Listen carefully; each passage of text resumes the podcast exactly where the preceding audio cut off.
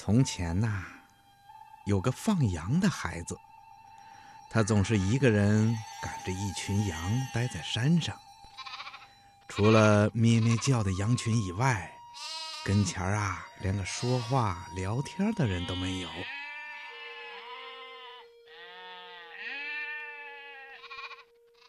有一天呐，他觉得自己一个人待在山上太没意思了。就站在山坡上往下一看，哎，正好看见山下田里啊有几个人在干活。这个孩子想，要是让他们跑到山上来跟我说说话，那该多好啊！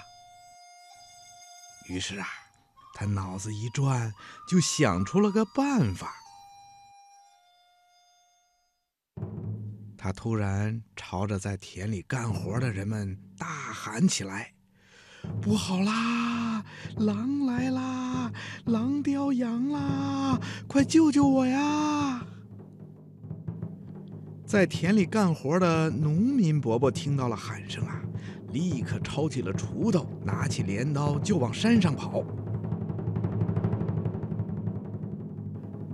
等大伙跑到孩子跟前儿的时候啊。只见这个放羊的孩子平平静静地坐在大石头上，正朝着大伙笑呢。一位老伯伯就问他：“孩子啊，狼在哪儿啊？”那个放羊的孩子说：“狼，这儿根本就没有狼啊。”那那你怎么喊狼来了？哦。那是我逗你们玩呢。听了这话，人们都挺生气，觉得这个放羊的孩子太没有教养了，不懂礼貌。大伙儿只好下了山，接着在田里干活。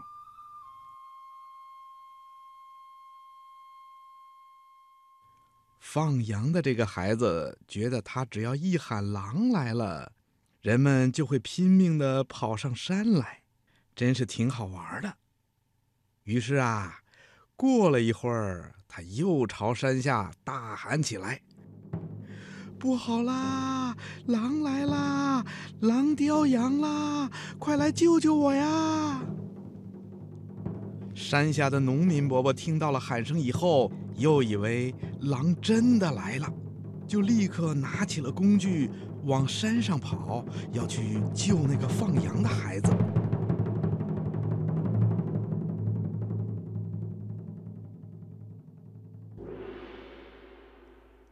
这一回呀，大伙儿又上了当。山上除了放羊的孩子以外，就只有他那群羊了，根本没有大灰狼。大伙儿看了，非常的生气。只好气呼呼的下山去了。可是啊，没过多一会儿，真的来了一只大灰狼。放羊的孩子吓坏了，他一边跑一边大声的喊：“来人呐！救命啊！大灰狼来了！”在山下田里干活的人们都听见了他的喊声。可是这一回。大伙儿连动都没有动，还是一边干活一边说话，谁都没有理会那个放羊的孩子。结果呀，他的羊真的被大灰狼给咬死了好几只。放羊的孩子哭着下了山，埋怨大家不去救他。一位老爷爷走过来说：“孩子啊。”你已经骗了我们两回了，我们以为你又在骗我们，所以啊，大伙儿谁都没有想去救你。孩子啊，你真该好好的记住这个教训呐，以后再也不要骗人啦。放羊的孩子听了老爷爷的话以后，脸。一下子红了。